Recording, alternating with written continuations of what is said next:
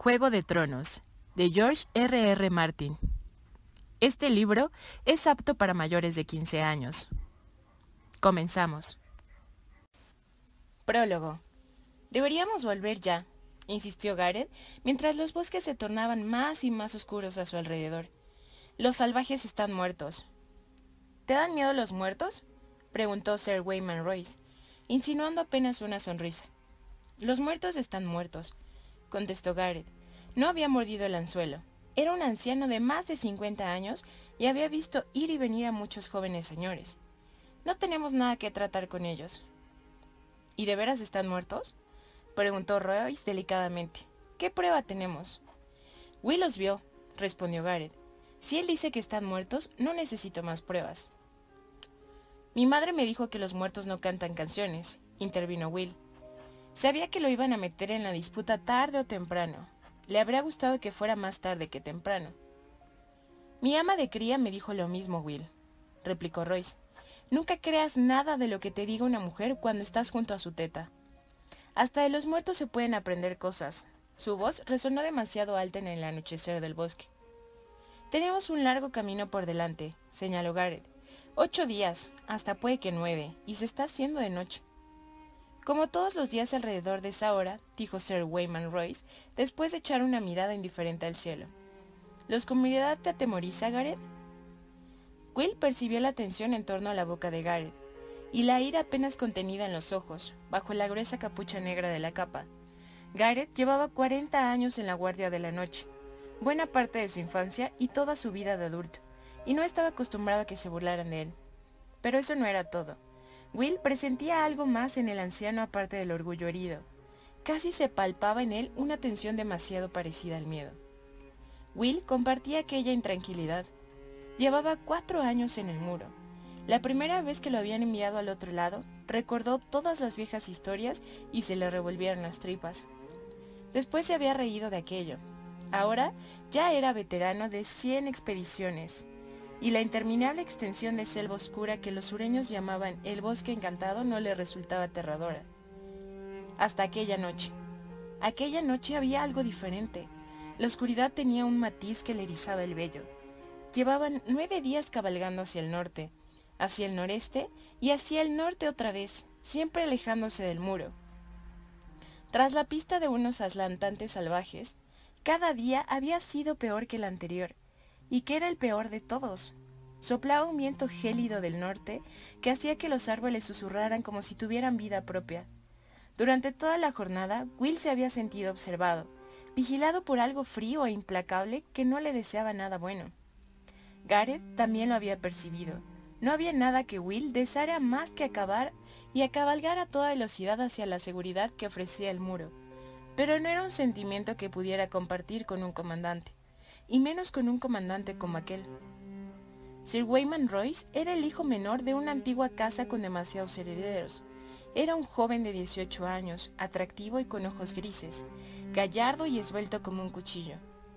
A lomos de su enorme colcer negro se alzaba muy por encima de Will, y Gareth, montado en caballos pequeños y recios adecuados para el terreno, calzaba botas de cuero negro y vestía pantalones negros de lana, guantes negros de piel de topo y una buena chaquetilla ceñida de brillante cota de malla sobre varias prendas de lana negra y cuero tratado. Sir Waymar llevaba menos de medio año como hermano juramentado de la Guardia de la Noche, pero sin duda se había preparado bien para su vocación, al menos en lo que la ropa respectaba. La capa era su mayor orgullo, de Marta Sibelina, gruesa, suave y negra como el carbón. Apuesto a que las mató, a todas con sus propias manos, había comentado Gareth en los barracones, mientras bebían vino. Seguro que nuestro gran guerrero les arrancó las cabecitas él mismo. Todos se habían reído.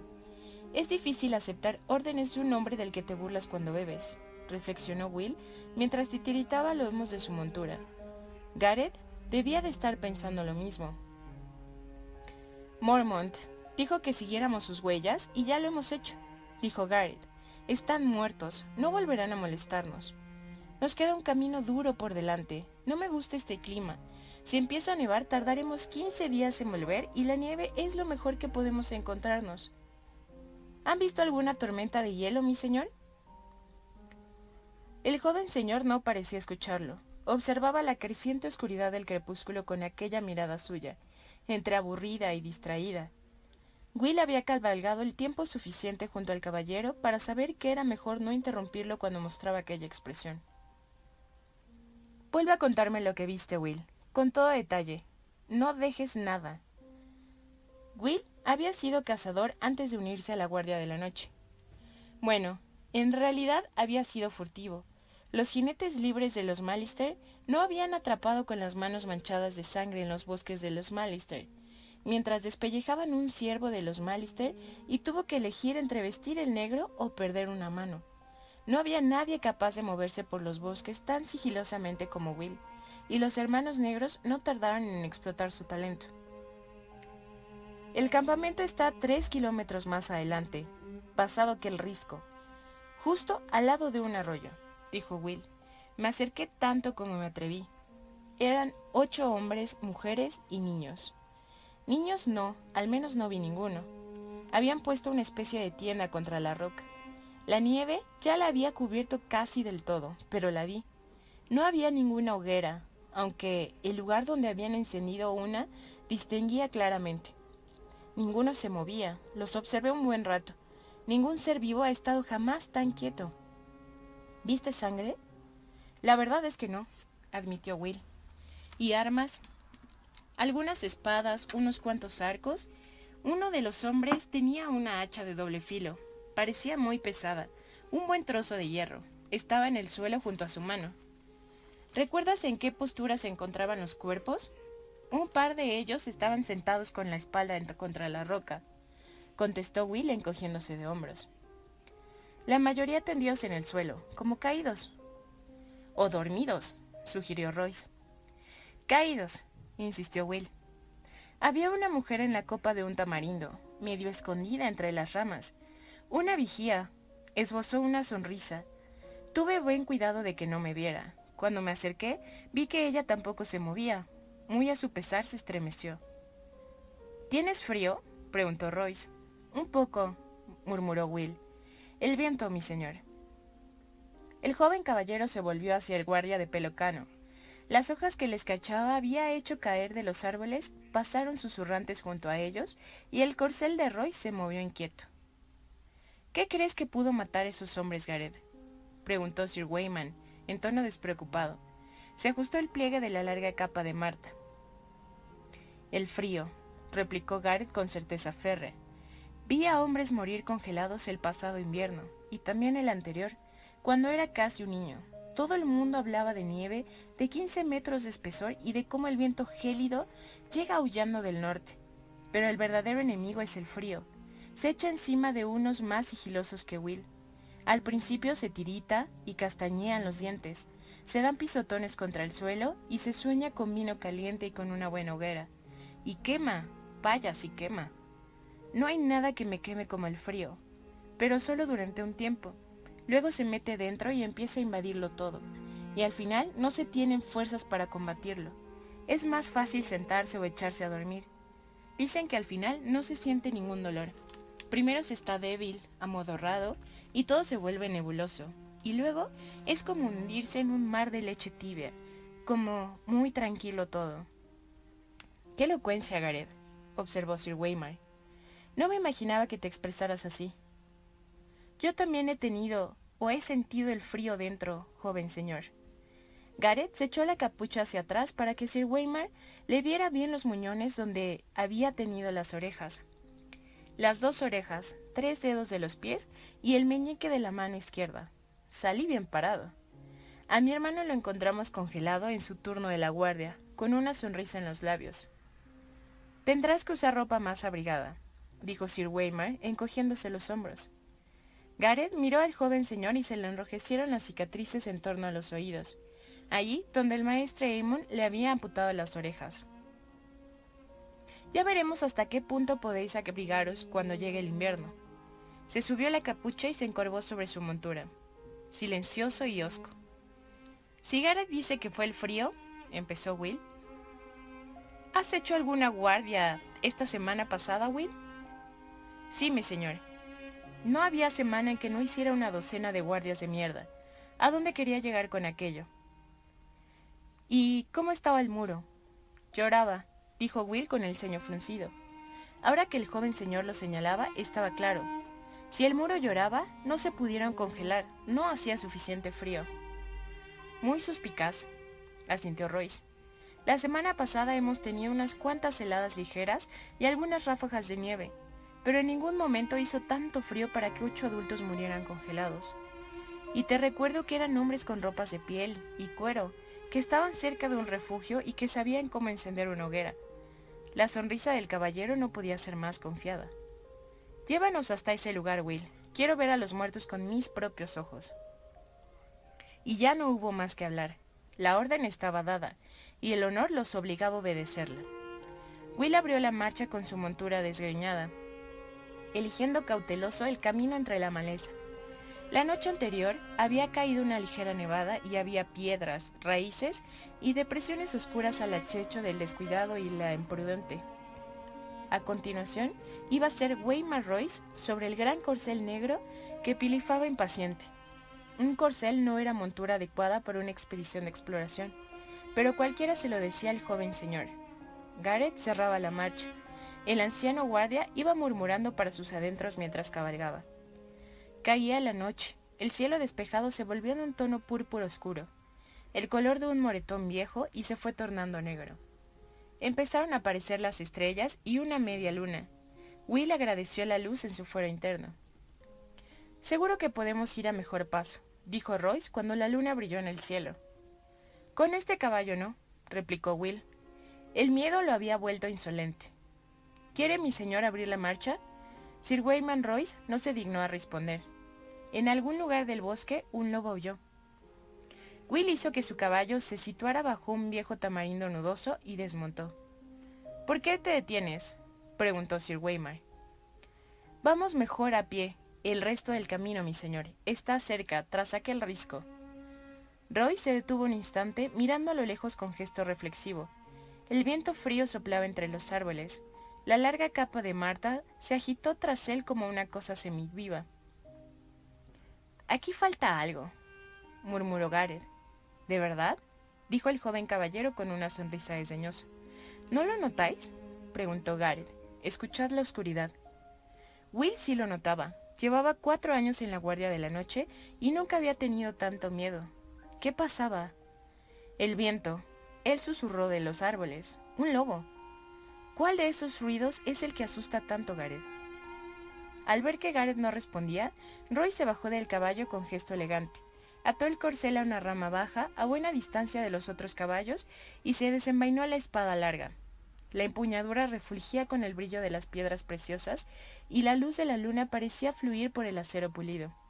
Era un arma magnífica, forjada en castillo, y estaba nueva. Will pensó que nadie la había blandido jamás con ira. Aquí los árboles están muy juntos, avisó.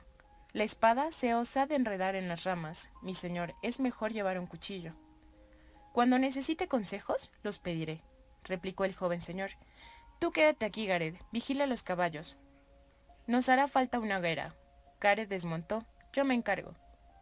¿Eres completamente idiota, viejo? Si hay enemigos al acecho en este bosque, lo menos falta nos hace es una hoguera. El fuego mantendría alejados a algunos enemigos, señaló Gareth. Osos, lobos, urangos y otras cosas. Nada de hogueras. Si Weimar apretó los labios. La capucha de Gareth le ensombrecía el rostro, pero Guida advirtió que tenía un brillo duro en los ojos al mirar al caballero. Durante un momento temió que el anciano fuera a desenvainar la espada.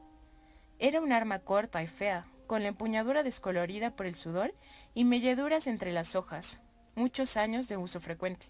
Pero Will no habría apostado nada por la vida del joven señor si Garen llegaba a esgrimarla. Nada de hogueras, murmuró Gareth entre dientes bajando la vista. Royce lo consideró un acatamiento y se dio media vuelta. Guíame, dijo a Will. Will se abrió camino por un bosquecillo y encendió por la ladera hasta el pequeño risco donde podía ocupar una posición ventajosa junto al árbol centinela.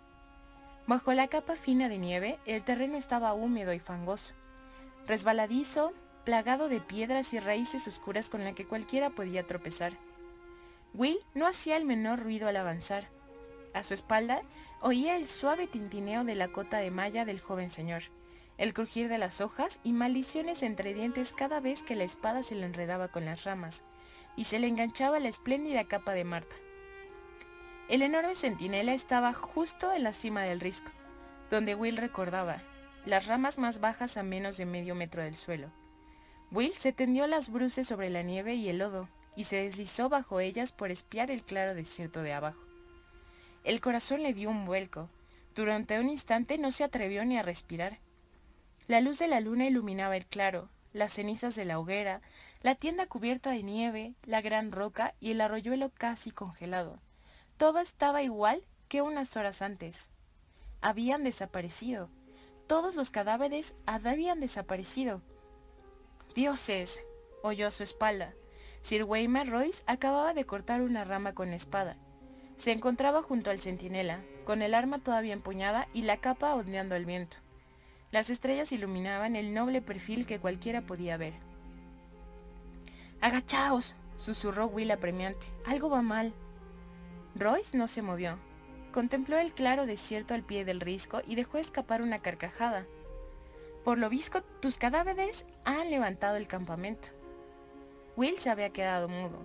Las palabras no le venían a la mente. Aquello era imposible. Recorrió una y otra vez el campamento con la mirada.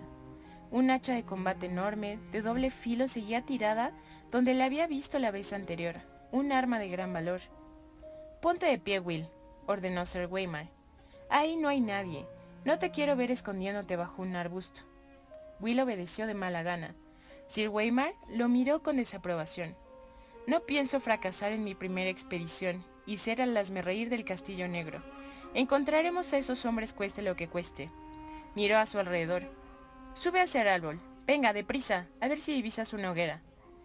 Will se dio media vuelta sin decir nada. Era inútil discutir. El viento soplaba y se clavaba en los huesos. Llegó junto al árbol. El centinela gris, verdoso, y empezó a trepar. Ya tenía las manos pegajosas de savia antes de desaparecer entre las agujas. El miedo le atensaba las entrañas como una comida mal digerida. Susurró una plegaria a los dioses en nombre del bosque y sacó una gada de la vaina. Se la puso entre los dientes para seguir trepando con las dos manos. El árbol del hierro frío le proporcionó cierto consuelo. De pronto oyó la voz del joven señor al pie del árbol. ¿Quién anda ahí? Will detectó cierta inseguridad pese al tono desafiante. Se detuvo, escuchó y miró. Los bosques le dieron la respuesta. El rumor de las hojas, el gélido discurrir del arroyo, el ulular lejano de un búho de las nieves. Los otros no hacían ruido. Will divisó un movimiento por el rabillo del ojo. Unas sombras claras se deslizaban entre los árboles. Giró la cabeza y vio otra sombra blanca en la oscuridad. Desapareció al instante. El viento agitaba suavemente las ramas y hacía que se arañaran unas a otras con dedos de madera. Will tomó el aliento para lanzar un grito de advertencia, pero las palabras se le congelaron en la garganta. Quizá estuviera equivocado. Quizá había sido solo un pájaro, un reflejo sobre la nieve, un espejismo de la luz de la luna. Al fin y al cabo, ¿qué había visto? ¿Dónde estás, Will? preguntó Sir Weimar desde abajo. ¿Ves algo? Caminaba con cautela, de pronto alerta, espada en mano. Él también debía de haber advertido su presencia, aún sin verlos. Responde, ¿por qué hace tanto frío? añadió. Era cierto, hacía mucho frío. Will, titeritando, se aferró todavía con más fuerza a la rama. Apretó la cara contra el tronco del centinela. Notó la savia dulce y pegajosa en la mejilla. Una sombra surgió de la oscuridad del bosque. Se alzó ante Royce. Era alta, tan dura y flaca con los huesos viejos, con carne pálida como la leche. Su armadura parecía cambiar de color cada vez que se movía. En un momento dado era blanca como la nieve recién caída. Al siguiente, negra como las sombras o salpicaba del rostro verde grisáceo de los árboles. Con cada paso que daba, los juegos de luces y sombras danzaban como la luz de la luna sobre el agua. Will oyó cómo Sir Wayman Royce se le escapaba el aliento de un sonido siseante. No te acerques más, dijo el joven señor. Tenía la voz chillona como la de un niño. Se echó la larga capa de Marta hacia atrás, sobre los hombros para tener libertad de movimiento en los brazos durante el combate, y agarró la espada con ambas manos. El viento había cesado. Hacía mucho, mucho frío. El otro se deslizó delante con pasos silenciosos. Llevaba en la mano una espada larga que no se parecía a ninguna que Will hubiera visto en la vida. En su forja no había tomado parte metal humado alguno. Era un rayo de luna traslúcido, una esquirla de cristal tan delgada que casi no se veía de canto. Aquella arma emitía una tuene resplandor a su lado, una luz fantasmagórica que centellaba en su filo, y sin saber por qué Will comprendió que era más cortante que cualquier hoja. Adelante si quieres, bailemos. Sir Weimar le hizo frente con valentía. Alzó la espada por encima de la cabeza, desafiante. Le temblaban las manos a causa del peso, o tal vez fuera por el frío, pero Will pensó que en aquel momento ya no era un crío, sino un hombre de la guardia de la noche. El otro se detuvo. Will le vio los ojos azules, más oscuros y más azules que ningún ojo humano, de un azul que ardía como el hielo. Miró la espada temblorosa sobre la cabeza de Sir Weimar y vio cómo la luz de la luna fluía por el metal. Durante un instante se atrevió a albergar esperanzas. Salieron entre ellas las sombras en silencio, todos idénticos al primero. Eran tres, cuatro, cinco, Quizás Sir Weimar llegó a sentir el frío que emanaban de ellos, pero no los vio, no oyó cómo se aproximaban. Will tenía que lanzar un grito de aviso, era su deber, y su muerte se osaba hacerlo. Se estremeció, se aferró al árbol con más fuerza y guardó silencio. La espada transparente hendió el aire. Sir Weimar la detuvo con acero. Cuando las hojas chocaron, no se oyó el ruido de metal contra metal, tan solo un sonido agudo, silbante, casi por encima del umbral de audición, como el grito de dolor de un animal. Royce paró el segundo golpe y el tercero, y luego retrocedió un paso. Otro intercambió de golpes y volvió a retroceder. Tras él, a derecha e izquierda, los observadores aguardaban pacientes, silenciosos, sin rostro. El dibujo cambiante de sus delicadas armaduras los hacía casi invisibles en el bosque pero no hicieron ademán alguno de intervenir. Las espadas chocaron una y otra vez hasta que Will sintió deseos de taparse los oídos para protegerse del lamento angustioso que emitían. Sir Weimar jadeaba ya por el esfuerzo. El aliento le surgía en nubecillas blancas a la luz de la luna. La hoja de su espada estaba cubierta de escarcha, la del otro brillaba con luz azul. Entonces el quite de Royce llegó en un instante demasiado tarde. La hoja transparente le cortó la cota de malla bajo el brazo. El joven señor lanzó un grito de dolor. La sangre manó entre las anillas, despedía vapor en medio de aquel frío y las gotas eran rojas como llamas al llegar a la nieve. Sir Weimar se llevó la mano al costado. El guante de piel de topo quedó teñido de rojo. El otro dijo algo en un idioma que Will no conocía. La voz era como el crujido del hielo en un lago invernal y las palabras sonaban burlonas. ¡Por Robert! gritó Sir Weimar Royce, haciendo acopio de toda su furia, y se lanzó hacia adelante con un rugido, blandiendo la espada escarchada con ambas manos y descargando todo su peso en un ataque narco paralelo al suelo. El otro paró el golpe con un movimiento casi casual. Cuando las hojas se encontraron, el acero saltó en mil pedazos. Un grito despertó ecos en el bosque nocturno y los restos de la espada salieron disparados como una lluvia de agujas. Royce cayó de rodillas entre gritos y se tapó los ojos. La sangre manó entre sus dedos. Los observadores se adelantaron al unísono como si les hubieran dado alguna señal.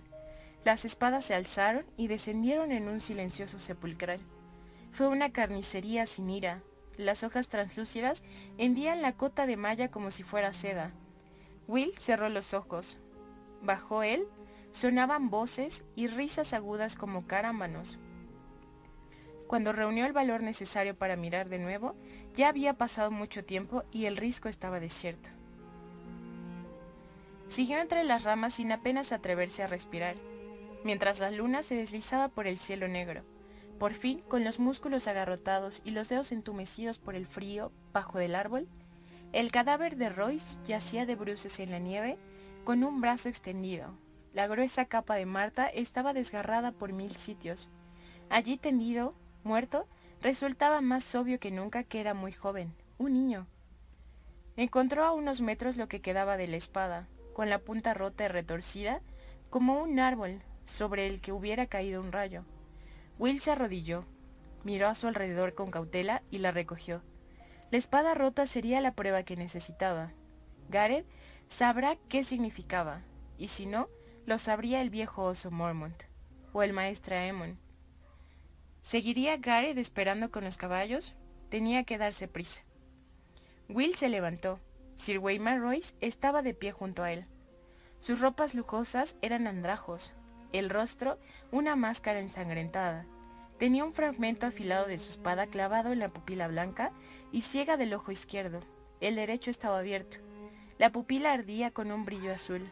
Veía. La espada rota se le cayó de los dedos. Will cerró los ojos para rezar. Unas manos largas y elegantes le acariciaron la mejilla y se cerraron en torno a su garganta.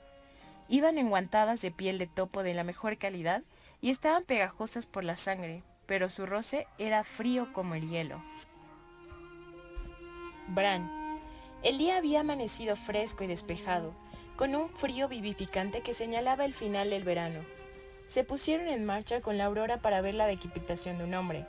Era evidente en total, y Bran cabalgaba entre ellos, nervioso y emocionado. Era la primera vez que lo consideraban suficientemente mayor para acompañar a su padre y a sus hermanos a presenciar la justicia del rey. Corría el noveno año de verano y el séptimo de la vida de Bran. Habían sacado al hombre de un pequeño fortín de las colinas.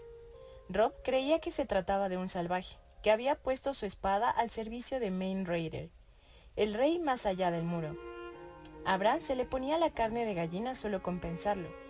Recordaba muy bien las historias que la vieja Tata les había contado junto a la chimenea. Los salvajes eran crueles, les decía, esclavistas, asesinos y ladrones. Se apareaban con gigantes y con espíritus malignos se llevaban a los niños de las cunas en mitad de la noche y bebían sangre de cuernos pulidos, y sus mujeres yacían con los otros durante la larga noche para dar a luz espantosos hijos de medio humanos. Pero el hombre que vieron atado de pies y manos al muro del fortín, esperando la justicia del rey, era viejo y huesudo, poco más alto que Rob. Había perdido de alguna helada las dos orejas y un dedo, y vestía todo de negro, como un hermano de la guardia de la noche, aunque las pieles que llevaba estaban sucias y hechas jirones. El aliento del hombre y el caballo se entremezclaban en nubes de vapor en la fría mañana cuando el señor padre hizo que cortaran las ligaduras que ataban al hombre al muro y lo arrostraron ante él. Rob y John permanecieron montados, muy quietos y erguidos, mientras Bran, a lomos de su pony, intentaba aparentar que tenía más de siete años y que no era la primera vez que veía algo así. Una brisa ligera sopló por la puerta del fortín. En lo alto ondeaba el esternante de los Stark de una invernalía. Un lobo huargo corriendo sobre un campo color blanco y hielo. El padre de Bran se erguía solemne a lomos de su caballo, con el largo pelo castaño agitado por el viento. Llevaba la barba muy corta, salpicada de canas, que le hacían parecer más viejo de los 35 años que tenía. Aquel día tenía una expresión adusta y no se parecía en nada al hombre que por las noches se sentaba junto al fuego, y hablaba con voz suave de la edad de los héroes y los niños del bosque.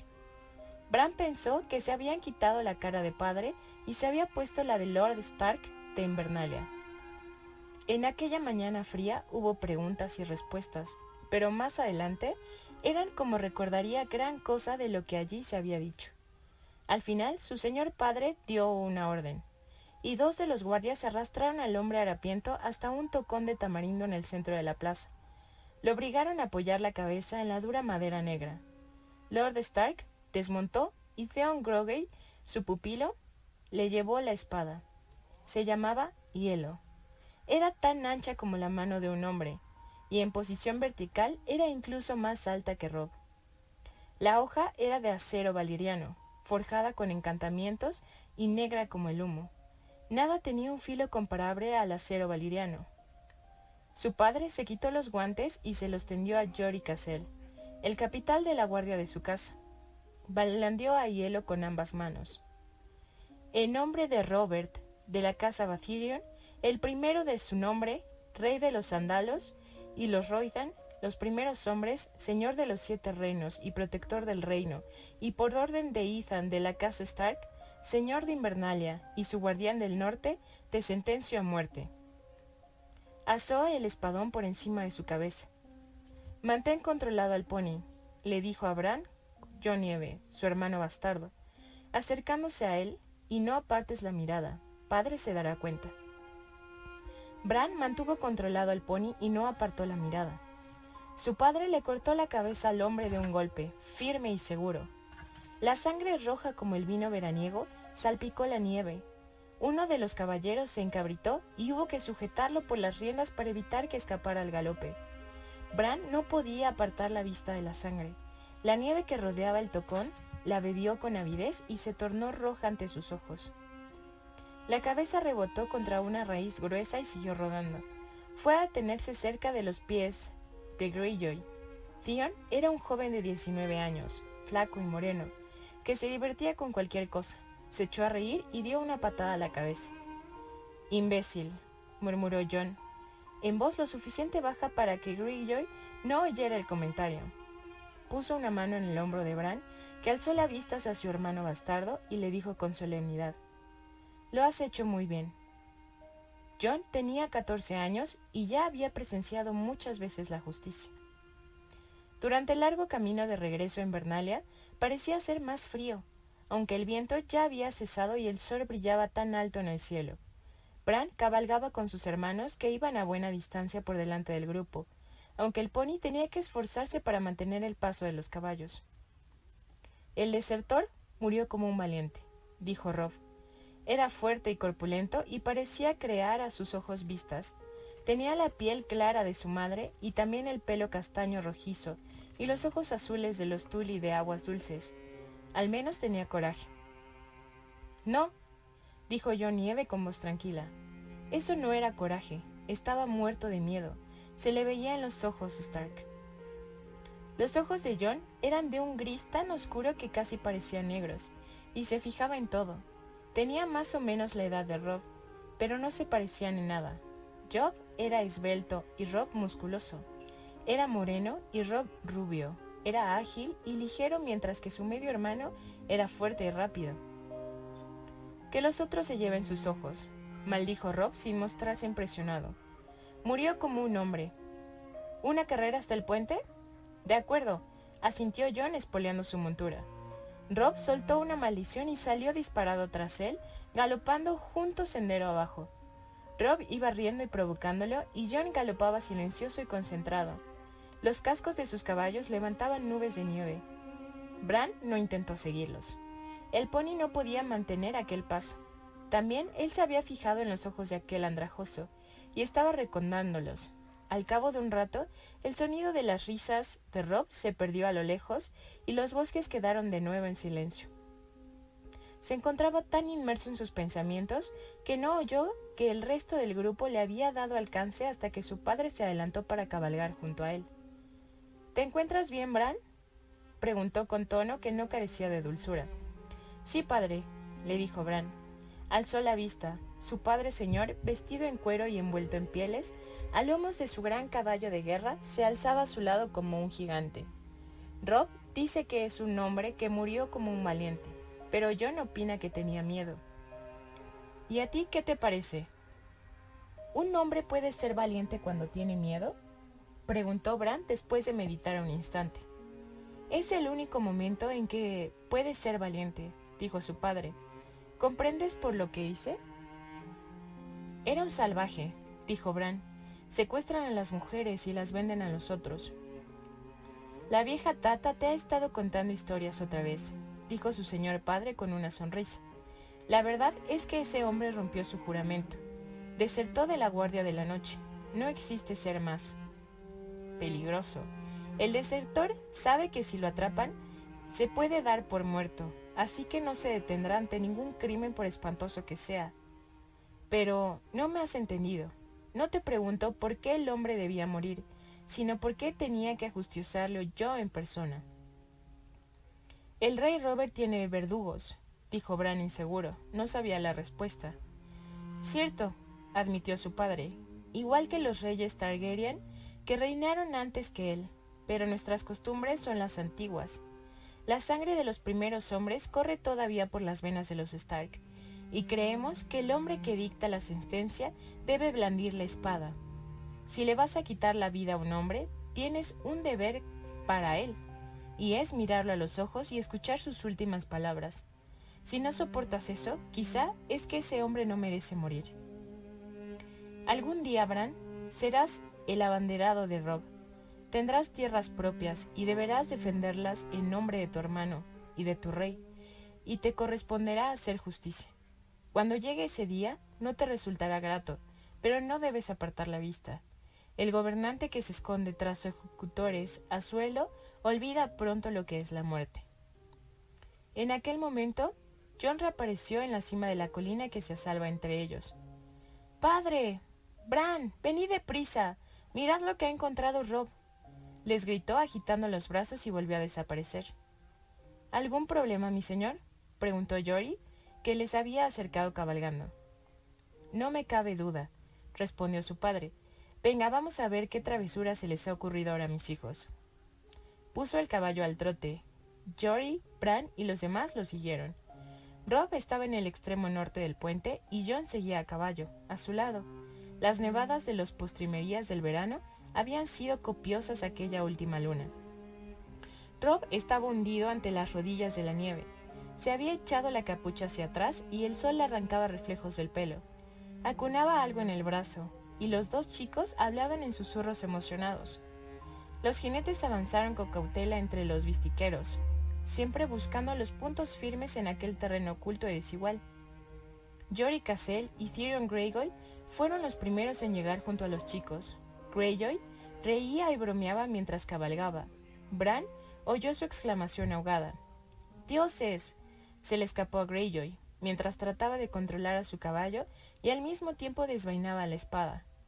Aléjate de eso, Rob, gritó Jory, que ya la había empuñado con la montadura encabritada. No te hará daño, Jory, dijo Rob con una sonrisa mientras asaba la vista de bulto que llevaba en brazos. Está muerta. Para entonces, Bran ya estaba consumido de curiosidad. Habría espoleado al pony, pero su padre le obligó a desmontar junto al puente para acercarse a pie. Bran se bajó de un salto y echó a correr. John, Jory y Theon Greyjoy ya habían desmontado también. Por los siete infiernos, ¿qué es eso? preguntó Greyjoy. Un lobo, le dijo Rob. Un monstruo, replicó Greyjoy. ¿Qué tamaño? El corazón de Bran latía a toda velocidad. Avanzó por un ventisquero que le llegaba a la cintura para ir junto a su hermano. Había una forma muerta, enorme y oscura, semienterrada en la nieve manchada de sangre. El tupido pelaje gris ya estaba lleno de cristales de hielo, y el hedor de la corrupción lo envolvía como el perfume de una mujer. Bran divisó unos ojos ciegos en lo que respetaba a los gusanos, y una boca grande llena de dientes amarillentos pero lo que más le impresionó fue el tamaño que tenía. Era más grande que su pony, el doble que el mayor sabueso de las perras de su padre. No es ningún monstruo, dijo John con calma. Es una loba húngara. Son mucho más grandes que los otros lobos. Hace doscientos años que no se ve un lobo huargo al sur de Muro, dijo Theon Jogger. Pues ahora estoy viendo uno, replicó John. Bran consiguió apartar los ojos del monstruo. Solamente en aquel momento advirtió el bulto en brazos de Rob. Dejó escapar un grito de emoción y se acercó. El cachorro no era más que una bolita de pelaje gris negruzco. Todavía no había abierto los ojos, o siqueaba a ciegas contra el pecho de Rob, buscando leche entre los pliegues de cuero de sus ropas, sin dejar de gimotear. Bran extendió la mano titubeante. Vamos, le dijo Rob. Tócalo, no pasa nada. Bran hizo una caricia rápida y nerviosa al cachorro, y se volvió al oír la voz de John. Toma. Su medio hermano le puso un segundo cachorro en los brazos. Hay cinco. Bran se sentó en la nieve y apretó al cachorro contra el rostro. Tenía un pelaje suave y cálido que le acariciaba la mejilla. ¿Lobos huargos en el reino, después de tantos años? murmuró Mullen, el caballerizo mayor. Esto no me gusta. Es una señal dijo Jory. No es más que un animal muerto, Yori, dijo el padre de los niños con el ceño fruncido. Parecía preocupado. La nieve crujió bajo sus botas cuando caminó en torno al cuerpo. ¿Qué la mató? Tiene algo en la garganta, señaló Rob, orgulloso de haber dado con la respuesta aún antes de que su padre formulara la pregunta. Ahí, justo debajo de la mandíbula. Su padre se arrodilló y palpó bajo la cabeza de la bestia. Dio un tirón y alzó el objeto que para los demás lo vieran. Era un fragmento de dos palmos de asta de venado, ya sin puntas, empapado en sangre. Se hizo un silencio repentino en el grupo. Los hombres contemplaron el asta, intranquilos, y ninguno se atrevió a decir nada. Hasta Bran se dio cuenta de que tenía miedo, aunque no comprendía por qué. Es increíble que viviera lo suficiente para parir, dijo su padre mientras tiraba a un lado del asta y se limpiaba las manos en la nieve. Su voz rompió el hechizo. Quizá no vivió tanto, dijo Yori. Se dice, a lo mejor, que ya estaba muerta cuando nacieron los cachorros. Nacidos de la muerte, intervino otro hombre. Peor suerte aún. No importa, dijo Willen. Pronto estarán muertos ellos también. Bran dejó escapar un grito de consternación. Cuando antes mejor, asintió Theon Greyjoy y desvañó la espada. Trae aquí esa bestia, Bran. No, exclamó Bran con ferocidad. El animalito se había apretado contra él como si pudiera oír y comprender. Es mío. Aparte esa espada, Greyjoy, dijo Rob. Por un momento su voz tornó tan imperiosa como la de su padre, como la del señor que sería algún día. Nos vamos a quedar con los cachorros. Es imposible, chico, dijo Harwin, que era hijo de Hewlen. Les haremos un favor matándolos, dijo Hewlen. Bran alzó la vista hacia su padre, implorándole, pero solo encontró un ceño fruncido. Lo que dice Hewlen es verdad, dijo. Es mejor una muerte rápida que agonizar de frío y hambre. La perra de Sir Roderick parió otra vez la semana pasada, dijo Rob, que resistía testarudo. Fue una camada pequeña, Solo vivieron dos cachorros. Tendrá leche de sobra. Los matará en cuanto intenten mamar. Lord Stark, intervino John. Resultaba extraño que se dirigiera a su padre de manera tan formal. Bran lo miró aferrándose a aquella última esperanza. Hay cinco cachorros, siguió, tres machos y dos hembras. ¿Y qué, John? Tenéis cinco hijos legítimos, tres chicos y dos chicas. El lobo huargo es el emblema de vuestra casa. Estos cachorros están destinados a vuestros hijos, mi señor. Bran vio cómo cambiaba la expresión de su padre. Vio las miradas que intercambiaban el resto de los hombres. En aquel momento, quiso a John con todo su corazón. Pese a sus siete años, comprendió que había hecho su hermano. Las cuentas cuadraban solo porque John se había excluido. Había incluido a las niñas, incluso a Rickon, que era solo bebé, pero no al bastardo que llevaba el apellido Nieve, que según dictaba la costumbre debía tener en el norte todos los desafortunados que yacían sin apellido propio. ¿No quieres un cachorro para ti, John? preguntó con voz amable su padre, que también lo había comprendido. El lobo guargo ondea en el estandarte de la casa Stark, señaló John. Yo no soy un Stark, padre. Su señor, padre mío, miró a John, pensativo. Rob se apresuró a romper el silencio que reinaba. Yo alimentaré al mío en persona, padre, prometió. Empaparé un trapo en leche caliente para que la chupe. Yo también, se apresuró Bran.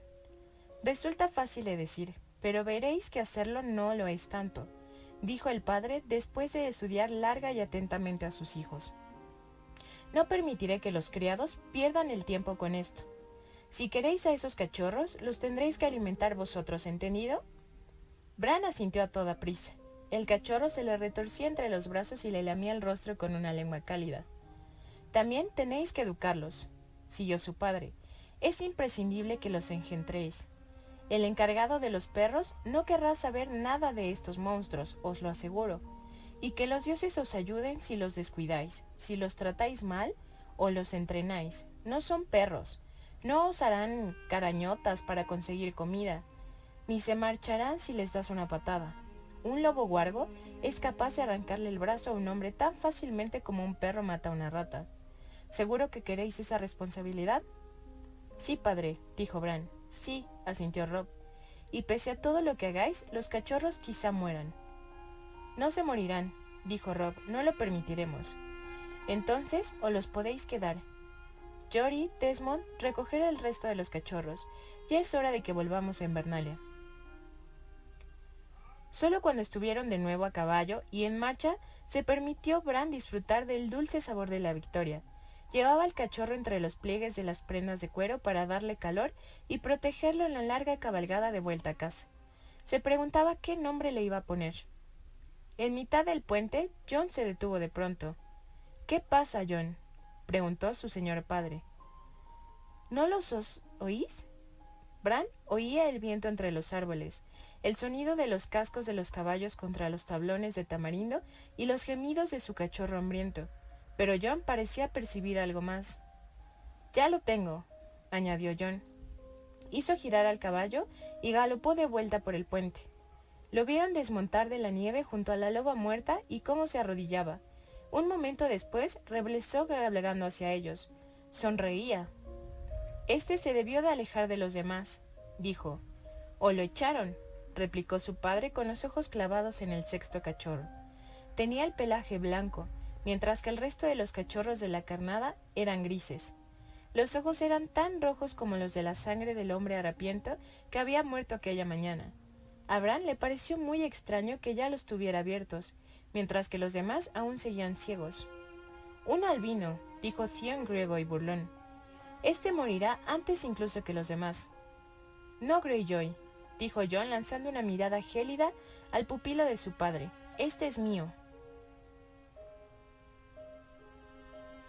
Capítulo 2 Caitlin A Caitlin nunca le habían gustado aquel bosque de los dioses. La sangre Tuli le corría por las venas. Había nacido y se había creado en aguas dulces, muy al sur, en el Forca Roja del Tridente. Allí el bosque de dioses era un jardín alegre y despejado. En las altas secuoyas proyectaban sombras sobre las aguas de arroyuelos cristalinos. Los pájaros cantaban desde sus nidos escondidos y el aroma de las flores impregnaba el aire. Los dioses de Invernalia tenían un bosque muy diferente. Era un lugar oscuro y primitivo, tres acres de árboles viejos que nadie había tocado en miles de años, mientras el castillo se alzaba a su alrededor. Olía a tierra húmeda y a putrefacción. Allí no crecían las secuoyas. Era un bosque de recios árboles centinela, pratados tras ajuagar color verde grisáceo. Robles imponentes y tamarindos tan viejos como el propio reino. Allí los gruesos troncos negros estaban muy juntos y las ramas retorcidas tenían una techumbre tupida, mientras las raíces deformes se entrelazaban bajo la tierra. El silencio y las sombras imperaban, y los dioses de aquel bosque no tenían nombres. Pero sabía que allí era donde estaría su esposo aquella noche. Siempre que le quitaba la vida a un hombre, buscaba la tranquilidad del bosque de dioses. Caitlin había ungido con los siete óleos y había recibido su nombre en el arco iris de luz que llenaba el sept de aguas dulces. Profesaba la fe, igual que su padre, que su abuelo y que padre de su abuelo antes de ellos, sus dioses tenían nombres y unos rostros que le eran tan familiares como los de sus progenitores. El culto consistía en un septón con un incenciario, el olor del incienso, un cristal de siete facetas lleno de luz y voces que entonaban cánticos. Los Tuli tenían un bosque de dioses, como todas las grandes casas, pero no era más que un lugar por donde pasear, leer o tomar el sol. El culto quedaba reservado para el septo. Ned había hecho construir para ella un pequeño sept donde pudiera cantar a las siete caras de Dios, pero la sangre de los primeros hombres corría aún por las venas de los Stark. Sus dioses eran antiguos, eran los dioses sin rostro y sin nombre de la espesura, los mismos a los que habían adorado los niños del bosque. En medio del bosquecillo, un anciano viejísimo se alzaba junto a un estanque pequeño de aguas negras y frías. Ned lo llamaba el árbol. La madera del, anciano, del arqueano era blanca como el hueso, con hojas de un rojo oscuro que pendían como un millar de manos ensangrentadas. En el tronco había una cara tallada con rasgos alargados y melancólicos, y los ojos enrojecidos de savia seca, extrañamente atentos. Aquellos ojos eran viejos, muy viejos, más viejos que la mismísima Invernalia. Habían visto el día en que Brander, el constructor, puso la primera piedra, si se podía dar crédito a las historias. Había presenciado cómo los muros de granito se alzaban en torno a ellos. Se decía que los niños del bosque habían tallado las caras en los árboles durante el amanecer, siglos antes de que los primeros hombres llegaran procedentes de la otra orilla del mar angosto. Hacía mil años que habían talado o quemado los últimos arcianos del sur, a excepción de los de la isla de los rostros, donde los hombres verdes montaban guardias silenciosos. Allí, tan al norte todo era diferente. Había un bosque de dioses en cada castillo, y un árbol corazón en cada bosque de dioses, y una cara tallada en cada árbol corazón. Caitlin encontró a su esposo sentado en una roca cubierta de musgo, bajo las ramas del arciano. Tenía el espadón y hielo sobre las rodillas y estaba limpiando la hoja en aquellas aguas negras como la noche. El mantilillo, milenario que cubría como una gruesa alfombra el suelo del bosque de dioses, devoraba el sonido de sus pasos, pero los ojos rojos del arciano parecía seguirla mientras se acercaba. Ned lo llamó con suavidad. Caitlin, dijo su esposo alzando la vista hacia ella. Su voz era distante, formal. ¿Dónde están los niños? Siempre le preguntaba lo mismo. En la cocina, discutiendo cómo se van a llamar los cachorros. Se quitó la capa, la tendió sobre el mantillo del bosque y se sentó con la espada apoyada contra el arciano. Arya adora a la suya y Sansa también está encantada, pero Rickon no lo terminará de ver claro. ¿Tiene miedo? preguntó Ned. Un poco, admitió. Solo tiene tres años. Debe aprender a enfrentarse a sus miedos. Ned frunció el ceño. No va a tener tres años toda la vida y se acerca el invierno. Es verdad, asintió Caitlin. Aquellas palabras le provocaron un escalofrío como siempre. Era el tema de los Stark. Todas las familias nobles tenían un lema. Y esas consignas familiares, piedras de toque, aquella especie de plegarias eran alardes de honor y gloria, promesas de lealtad y sinceridad, juramentos de valor y fidelidad. Todos menos el de los Stark. El lema de los Stark era se acerca el invierno. Caitlin reflexionó sobre los extraños que eran aquellos norteños. No era la primera vez que lo hacía. He de reconocer que ese hombre murió bien, dijo Ned.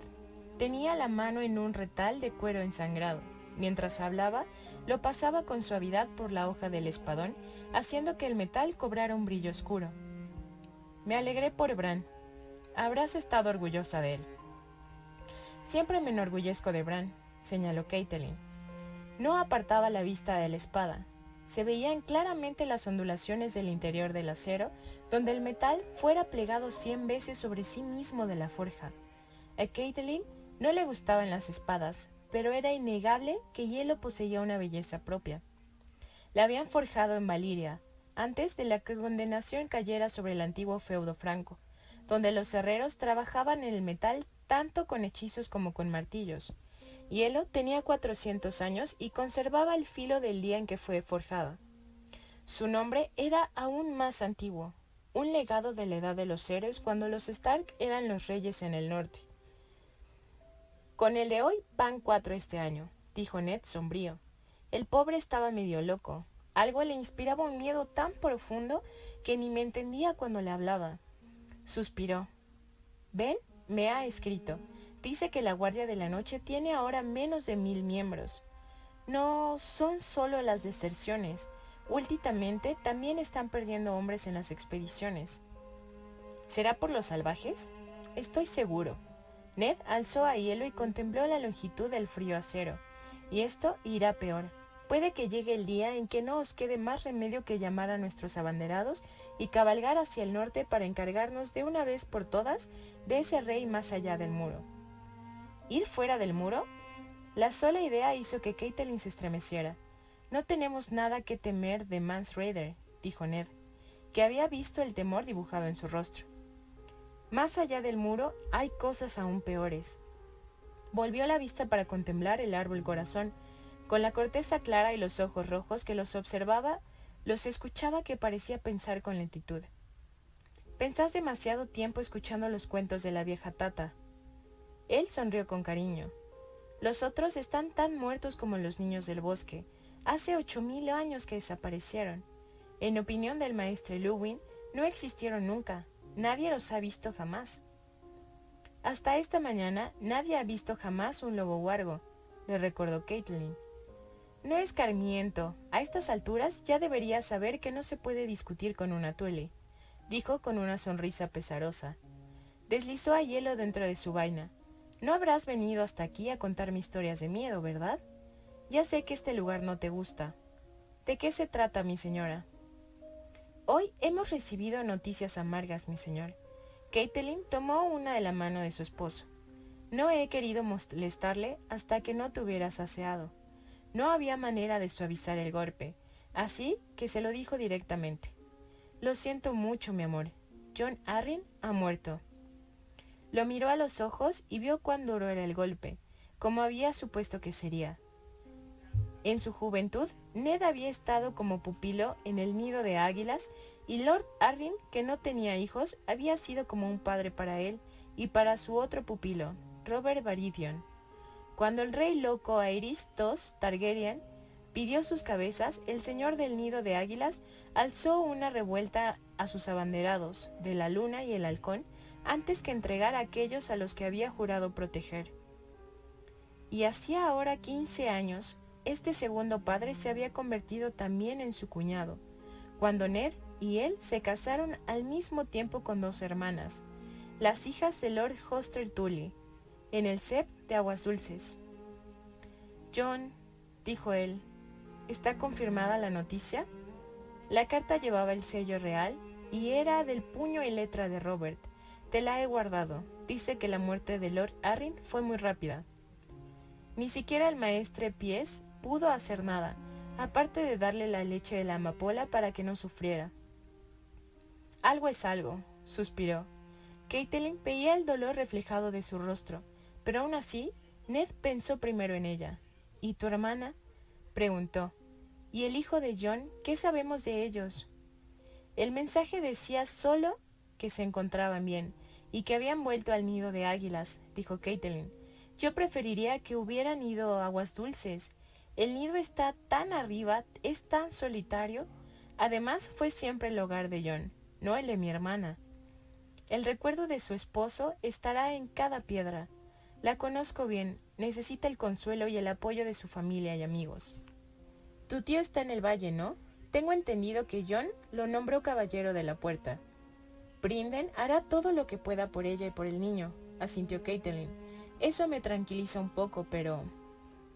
Ve con ella, le pidió Ned. Llévate a los niños, animad los salones con ruidos, con gritos, con risas. Su hijo necesita la compañía de otros niños y no podemos dejar sola a Lisa en estos momentos. Ojalá pudiera seguir tu consejo, dijo Caitlin. La carta traía otras noticias. El rey está de camino hacia Invernalia, viene a buscarte. Ned tardó un momento en entender qué le decía, pero cuando lo comprendió desapareció la nube que le oscurecía los ojos. ¿Robert viene hacia aquí? Caitlin asintió y el rostro de su esposo se iluminó con una sonrisa. A ella le habría gustado compartir su alegría, pero había escuchado las habladurías de los patios, una loba huargo muerta en la nieve, con un asta rota en la garganta. El miedo le atensaba el estómago como una serpiente que se le enroscara en las entrañas, pero se obligó a sonreír para aquel hombre que amaba, aquel hombre que no creía en los presagios. Ya me imaginaba que te alegrarías, dijo. Tenemos que avisar a tu hermano que está en el muro. Desde luego, asintió Ned. Ben no se lo perderá por nada del mundo. Le diré al maestre Lewin que envíe su pájaro más veloz. Ned se levantó y le ayudó a ponerse en pie. Ese hijo de... ¿Cuántos años han pasado? ¿Y no se le ocurre avisarnos con más antelación? Decía el mensaje. ¿Cuántas personas venían en el grupo? Calculo que como mínimo 100 caballeros con todos sus criados y por lo menos 50 jinetes libres. También viene Cersei y los niños. Robert querrá que vayan cómodos, no forzará mucho la marcha, dijo él. Mejor así, tendremos más tiempo para los preparativos. Con el grupo viajan también los hermanos de la reina. Ned hizo una mueca. No sentía el menor afecto hacia la familia de la reina, y era recíproco. Caitlin lo sabía muy bien. Los Lannister de Roca Calestre se habían unido muy tarde a la causa de Robert, cuando la victoria ya estaba asegurada y eso no se lo había perdonado jamás. En fin, si por el placer de tener aquí a Robert tengo que pagar soportando una plaga de Lannisters, ¿qué le vamos a hacer? Por lo visto, Robert se trae la mitad de su corte. A donde va el rey, el reino lo sigue, señaló Caitlin. Tengo muchas ganas de ver a los chiquillos. El pequeño todavía mamaba del pecho de la Lannister, la última vez que nos encontramos. Ahora debe de tener ya cinco años, ¿no? El príncipe Tomen ha cumplido ya los siete. Tiene la edad de Bran. Por favor, Ned. Cuidado con lo que dices. La Lannister es nuestra reina, y se dice que su orgullo crece con cada día que pasa. Tenemos que organizar un baquete con trovadores, dijo Ned apretándole la mano. Faltaría más, y seguro que Robert quiere salir de casa. Enviaré a Jory hacia el sur con un guardia de honor para que nos reciba en el camino real y les proporcione escolta hasta aquí. Dioses, ¿cómo vamos a dar a comer a tanta gente? ¿Y ya están en camino? Ese condenado. Voy a darle de patadas en su culo de rey.